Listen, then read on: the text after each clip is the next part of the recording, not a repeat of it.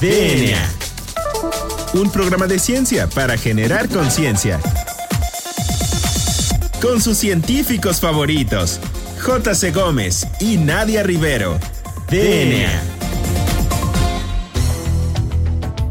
Buenas tardes, bienvenidos a una emisión más de este su programa favorito sobre divulgación de la ciencia DNA. Yo soy la doctora Nadia Rivero y me acompaña en los micrófonos como cada jueves el doctor Juan Carlos Gómez Berján. Juan Carlos, muy buenas tardes, ¿cómo te encuentras? ¿Por qué no le platicas a nuestro queridísimo auditorio qué tenemos preparado para el día de hoy? Pues eh, muy bien, Nadia, otro jueves más de DNA. Este, vamos a hablar de, ciencia, de cosas de ciencia que nos gustan mucho. Y sobre todo hoy tenemos un tema muy interesante que es de mucho interés porque vamos a hablar de la neurobiología del autismo. Y tenemos una invitada eh, muy especial también, eh, no solo porque es este, colaboradora y amiga nuestra, sino porque eh, es muy buena en el tema, que es la doctora Yasmín Ramiro. Entonces, ¿por qué no la, la presentas o nos platicas brevemente su reseña curricular ya para entrar en materia con nuestra invitada? Claro que sí, bueno, pues el día de hoy, como ya lo mencionaste, tenemos el placer de entrevistar a la doctora Yasmín Ramiro, quien estudió biología en la Benemérita Auto, Universidad Autónoma de Puebla, la UAP, y poco después se trasladó a la Ciudad de México para realizar el doctorado en ciencias biomédicas en el Instituto de Fisiología Celular bajo la dirección de otro famosísimo doctor que más adelante vamos a entrevistar y que es el doctor Julio Morán. Y bueno, también cabe eh, mencionar que tiene una estancia postdoctoral en el Instituto Gulbenkian de Ciencia y en la Fundación Champalimau en Portugal. Eh, actualmente este, la doctora Ramiro se desempeña en el Instituto de Fisiología Celular como investigadora asociada, donde además es la encargada de brindar el servicio para el uso y manejo del microscopio de dos fotones. A ver si nos platica Yasmín en un ratito qué es eso del microscopio de dos fotones. Y este, pues, dentro de sus líneas de investigación se abordan cuestiones de bases neuronales del autismo a través del análisis de la actividad neuronal y la plasticidad sináptica. Entonces, doctora Yasmín Ramiro, muy buenas tardes, muchas gracias por aceptar nuestra invitación. ¿Cómo te encuentras? Buenas tardes, muy bien, gracias Juan Carlos, gracias Nadia por el espacio este, y por la invitación, muchas gracias a ambos, es un placer. Pues muchas gracias Yasmín. Este, oye, pues para entrar en materia, eh, ¿qué es el autismo? Y eh, para nuestro auditorio que no sabe y qué, con qué se come o, o, con qué se procesa para que nuestro auditorio que pues, está interesado en el tema eh, se, se empiece a empapar de esto. Se le denomina como trastorno del espectro autista. En realidad es, eh, un, eh, es una alteración, bueno, es un trastorno del neurodesarrollo.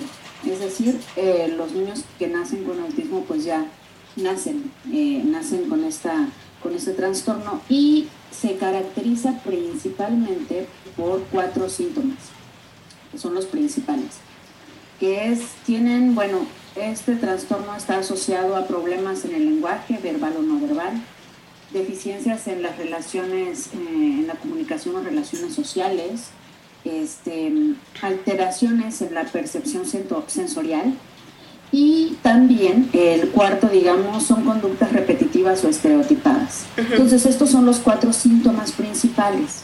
Pero por lo regular, en la mayoría de los casos, pues no son estos cuatro síntomas aislados, sino que están, vienen, digamos, con otras comorbilidades, como ansiedad, problemas de sueño, problemas gastrointestinales, epilepsias en algunos casos, en fin, está asociado a una serie de, de otras eh, patologías.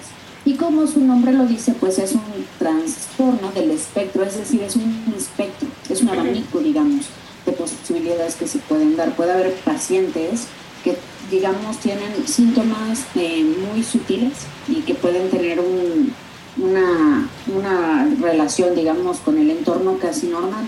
Pero hasta el otro extremo, son pacientes que los síntomas son muy agudos o extremos. Entonces, tienen problemas para relacionarse con su medio ambiente y con los individuos que les rodean. Oye, Jess, y bueno, este programa cabe destacar que lo estamos haciendo en el marco del Día Mundial del Autismo, que fue el pasado 2 de abril. Y yo había leído por ahí algunos artículos en donde mencionaban que este eh, había como más estudios que se realizaban en pacientes varones que en mujeres y que por eso se creía que era como una enfermedad más asociada a los niños que a las niñas. ¿Tú qué sabes al respecto? Porque de hecho creo que este espectro autista con los síntomas que mencionas también son diferentes en niñas. Sí, bueno, de hecho este, está muy buena la pregunta y muchos se han preguntado recientemente esto. Se supone eh, que la relación es 4 a 1, que es más prevalente en niños que niñas, pero eso está en controversia, porque se supone que las niñas, bueno, eh, se ha sugerido que las niñas eh, son enmascaran ciertos síntomas como este de la interacción social de mejor manera, por así decirlo. Entonces, esto de que sea más prevalente en niños que niñas actualmente está en discusión y está como, de hecho, em, este, de hecho, el diagnóstico puede cambiar, digamos, los parámetros que se toman entre varones y entre, entre mujeres, ¿no? Entonces, no se sabe todavía, digamos, a ciencia cierta eh, si la prevalencia es real o es algo relacionado al diagnóstico. Digamos que no se diagnostica o que se es más difícil diagnosticarlo en mujeres que que en varones. Oye, oye ya. que se sabe actualmente. Y en ese sentido, ya, eh, pues ya nos mencionas que hay ciertos síntomas que se pueden asociar con la enfermedad, pero ¿sabes si hay algo como de diagnóstico molecular que ayude a hacer el diagnóstico, valga la redundancia, de manera diferencial con otros pacientes? Y que así no se confunda con otro tipo de enfermedad este, neurológica o neuropsiquiátrica. Pues hay un sector, digamos, de la población del trastorno del espectro autista que, está, eh, que es, digamos, las causas son alteraciones genéticas. En ese sentido, se puede hacer un diagnóstico, digamos, un, un mapeo genético. Entonces, pueden ser diagnósticos o alteraciones genéticas y en este caso lo que se hace pues puede ser estudios de cariotipo o estudios de microarreglos, por ejemplo. Pero es un sector nada más de la población, no es, no es, digamos, hay causas que se desconocen, que de hecho es la mayoría de los pacientes con autismo. Entonces, en los casos en los que se puede hacer, pues sí se hacen este, estudios genéticos para determinar dónde está específicamente la alteración o las alteraciones que puede haber.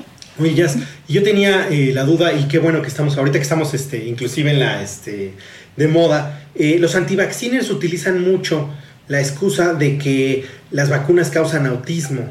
Y tienen por ahí, ahí un, algunos, hasta unos papers y dan conferencias de que causan autismo.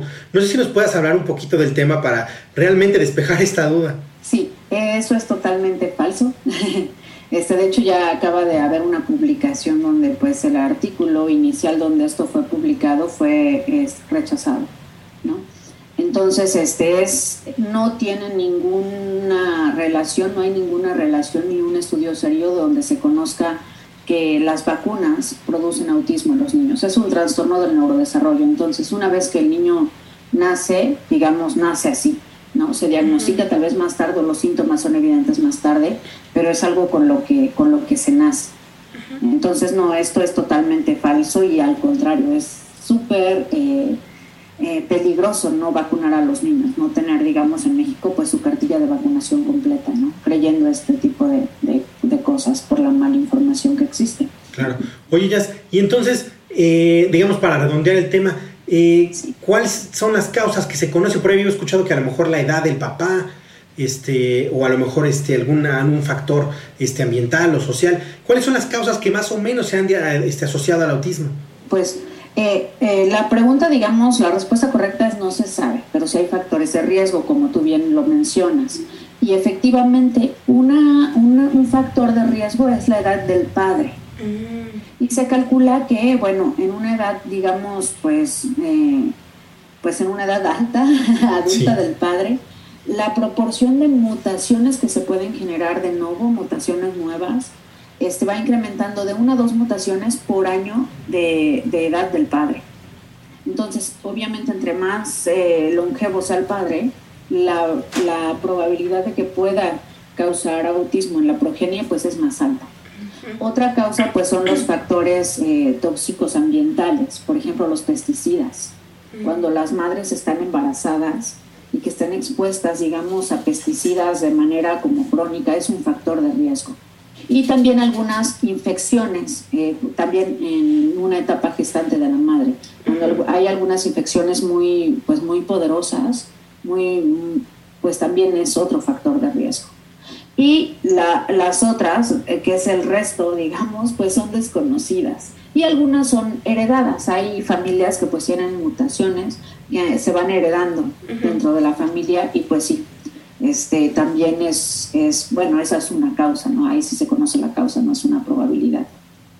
Pero digamos que estos son los principales como factores de riesgo, pero principalmente las causas pues son desconocidas en la mayoría de los casos.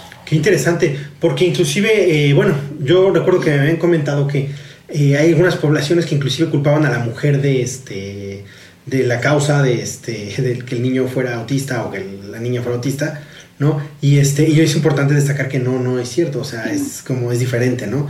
Sin embargo, el papá sí se sabe, ¿no? Parece que sí es como un factor de riesgo. Sí se sabe. Sobre todo la edad, entonces. Sí, ah, muy interesante. Pues eh, yo creo que lo dejamos hasta aquí, Nadia. ¿Por qué no le recuerdas a nuestro auditorio nuestras redes sociales para que nos sigan? Claro que sí, Juan Carlos. Bueno, pues recuerden seguirnos en Instagram, nos encuentran como arroba DNA Imer y en Twitter nos encuentran como arroba Imer DNA. En Facebook nos pueden encontrar como arroba ScienceOx y no olviden usar el hashtag Hablemos de Ciencia y si es ciencia no es despilfarro para contactarnos. Entonces no se despeguen de su radio, ya regresamos. Esto es DNA.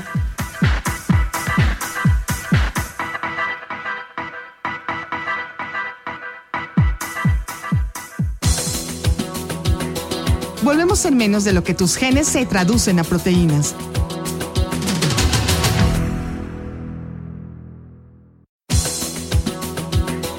Ya recargamos ATP. Continuamos.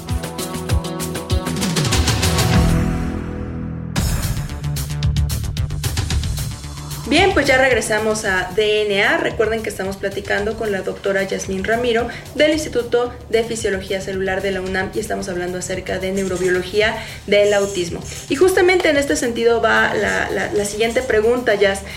¿Qué hay acerca de investigación en neurobiología del autismo? Ya hablamos en la sección pasada acerca de los factores de riesgo. Ahora háblanos un poquito acerca de qué, qué nos está ofreciendo actualmente la ciencia en esta área. Pues es una pregunta muy interesante y muy importante porque no hay, digamos, muchos estudios al respecto. Se conoce muy poco. Dado las herramientas ahora, este, las herramientas moleculares, las herramientas de microscopía, las herramientas genéticas, está empezando, digamos, a tener más información al respecto. Eh, y esto, por lo regular, pues está dado en países pues desarrollados, ¿no? Eh, actualmente en los países desarrollados, pues en los pacientes con autismo es resonancia magnética.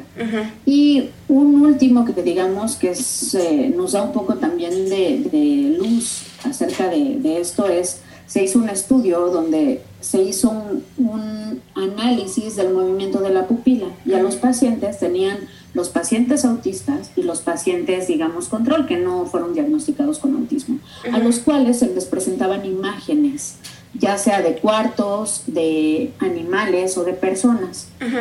Digamos, una persona sin autismo hace un escaneo cuando ves por primera vez, imagínense, por primera vez entran en una habitación, hacemos un escaneo de todo lo que hay en la habitación, ¿no? Y si hay personas, pues nos enfocamos en las caras, en los rostros de las personas o si hay algo en movimiento. Bueno, pues estos estos investigadores por primera vez vieron que las personas que padecen autismo, su punto se enfocaban como en puntos centrales y no necesariamente en los rostros o en los animales o cosas que pudieran tener movimiento. Entonces, se dice que la atención visual, por ejemplo, de algunas personas con autismo, pues está, es atípica. Y esos son los tipos de estudios que se hacen y actualmente también otros estudios que se están empezando a hacer pues es con células troncales. Entonces, a partir de pacientes se toman células de la epidermis y se diferencian a grupos neuronales, células del cerebro. Entonces, a partir de estos estudios in vitro, pues empieza a estudiar la neurobiología de este tipo de neuronas de pacientes, donde se han visto alteraciones importantes, digamos, en procesos de conectividad entre las neuronas y de cómo es, digamos, eh, la actividad de ellas. Es decir, eh, hay una, hay una alteración de que las neuronas, digamos, de pacientes con autismo no responden de la misma forma que las de los, las personas control en este caso, ¿no? Entonces se está empezando a dilucidar, se está empezando a tener un poco más de información al respecto, pero todavía, todavía falta mucho camino eh, por abordar y pues estos estudios, como les dije, pueden ser en los pacientes, eh, pero ahí nos quedamos, digamos, a nivel de qué zonas del cerebro pueden estar más activas en ciertas tareas. Y en lo otro, pues son estudios in vivo de neuronas o de células individuales, ¿no? En, digamos, en, en animales de laboratorio completo todavía no se tienen eh, grandes, grandes avances al respecto. Oye, Jazz, y bueno, eh, mencionas que la mayoría de los estudios que se han desarrollado son en otros países, en el extranjero. En general, aquí en México, ¿qué tipo de investigación sobre autismo se lleva a cabo? Y bueno, pues aprovechando que te tenemos como experta, ¿cuáles son tus líneas de investigación? Eh, en México hay varios grupos que están trabajando con diversos modelos de autismo o con muestras provenientes de pacientes. Y por lo regular son estudios genéticos o de comportamiento. Y este, algunos de ellos, pues, algunos estudios, digamos, de bioquímica.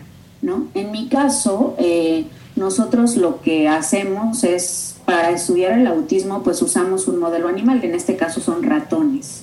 Y estos ratones, pues son unos ratoncitos muy especiales que fueron... Em, diseñados, tienen una alteración en su genoma, tienen una mutación y fueron diseñados en base a unos pacientes que tienen un síndrome que se llama Phelan-McDermid. Este es un síndrome que pertenece al trastorno del espectro autista. En estos pacientes, por ejemplo, que tienen, que tienen este síndrome de Phelan-McDermid, los niños cuando nacen tienen hipotonia muscular estos pacientes casi no desarrollan el habla o la desarrollan muy tardía y no la desarrollan, digamos, al 100%. Y además de que tienen pues las características de personas con autismo. Entonces, estos ratones se les hizo la misma mutación, porque ahí sí se conoce la causa en casi todos los pacientes. Y la causa es, les falta un gen. Bueno, eh, les falta un gen que es un gen denominado SHAM3. Este gen, digamos, codifica para la proteína del mismo nombre. ¿Y por qué es importante? ¿Y por qué puede ser o es considerado la causa de este, este síndrome? Porque este gen em, codifica para la proteína SHAN3, pero esta proteína está expresada en las células del cerebro y está expresada en una, en una, digamos, localización muy importante está expresada en las espinas dendríticas. Las espinas dendríticas son pequeñas protrusiones en las neuronas eh, del cerebro, pero es el sitio de comunicación físico entre unas neuronas y las otras. Es decir, cualquier alteración en estas pequeñas estructuras pues puede alterar la comunicación de todo el circuito neuronal. Y pensémoslo así como un circuito eléctrico, que todo tiene que estar conectado de manera perfecta. Entonces, cualquier alteración obviamente va a alterar todo el circuito y esto, digamos, se considera la causa este, de, los, de las alteraciones cognitivas de este síndrome. Entonces, nosotros utilizamos estos ratoncitos y pues eh, nosotros eh, evaluamos tanto la actividad neuronal de estos ratones cuando están haciendo una tarea, de una tarea visual. Es decir, a los ratones se les presenta un estímulo visual, una pantalla, un monitor con un estímulo visual y tenemos que eh, nosotros lo que evaluamos es si aprenden la tarea o no en los grupos controles y en estos y en estos ratones. Entonces lo que evaluamos es el eh, digamos cómo se procesa la información visual en el cerebro. Entonces pues es lo que es lo que hacemos en el laboratorio básicamente. Oye, y este cuando, cuando empezamos a mí algo que me, me sorprendió, el microscopio de dos fotones. ¿Qué, ¿qué, ¿Qué, es eso? ¿Cómo se come para nuestro auditorio?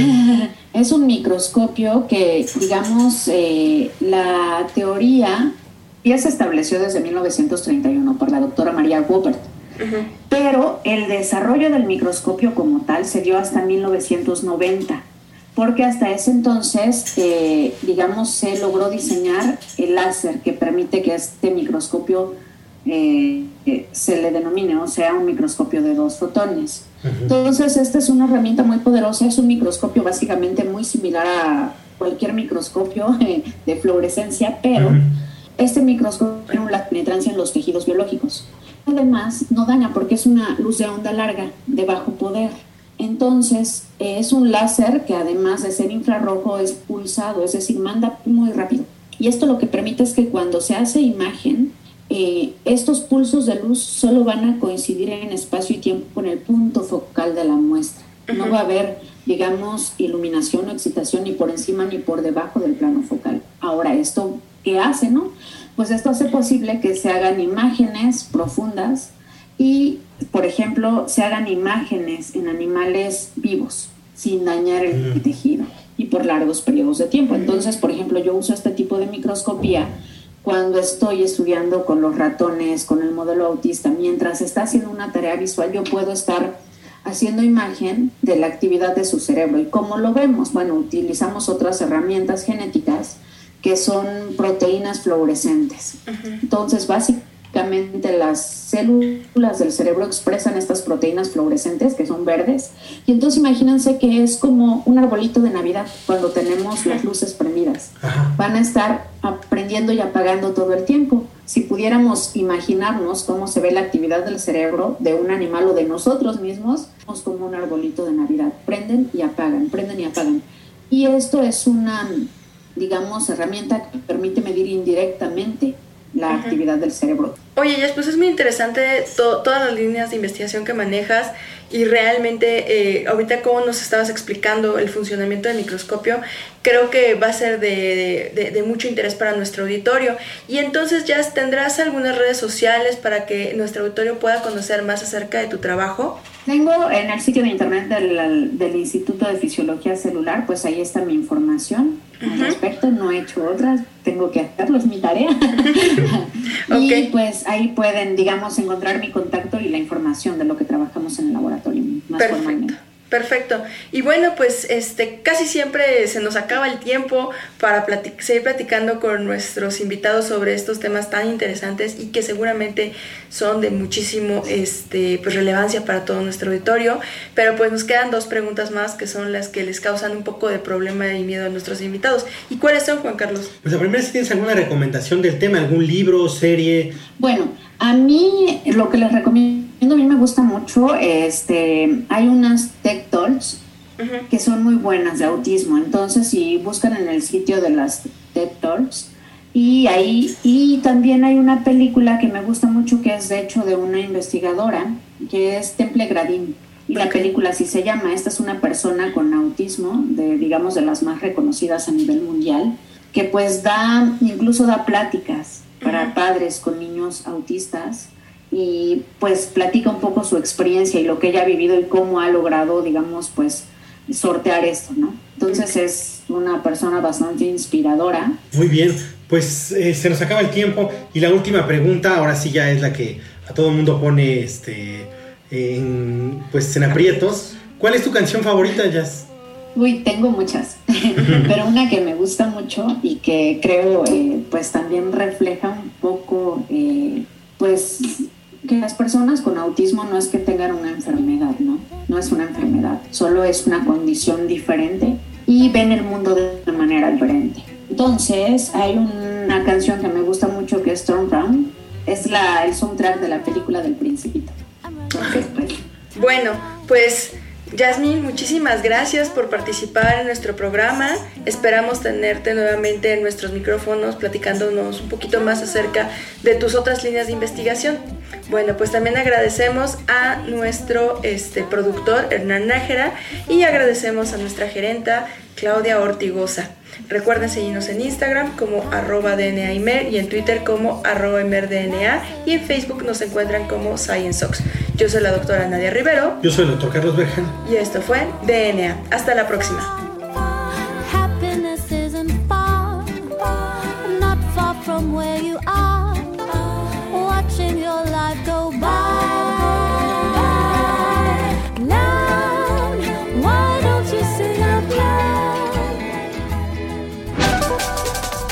DNA. La materia no se crea ni se destruye, solo se transforma. Nos vemos en el próximo programa de DNA, un programa de ciencia para generar conciencia.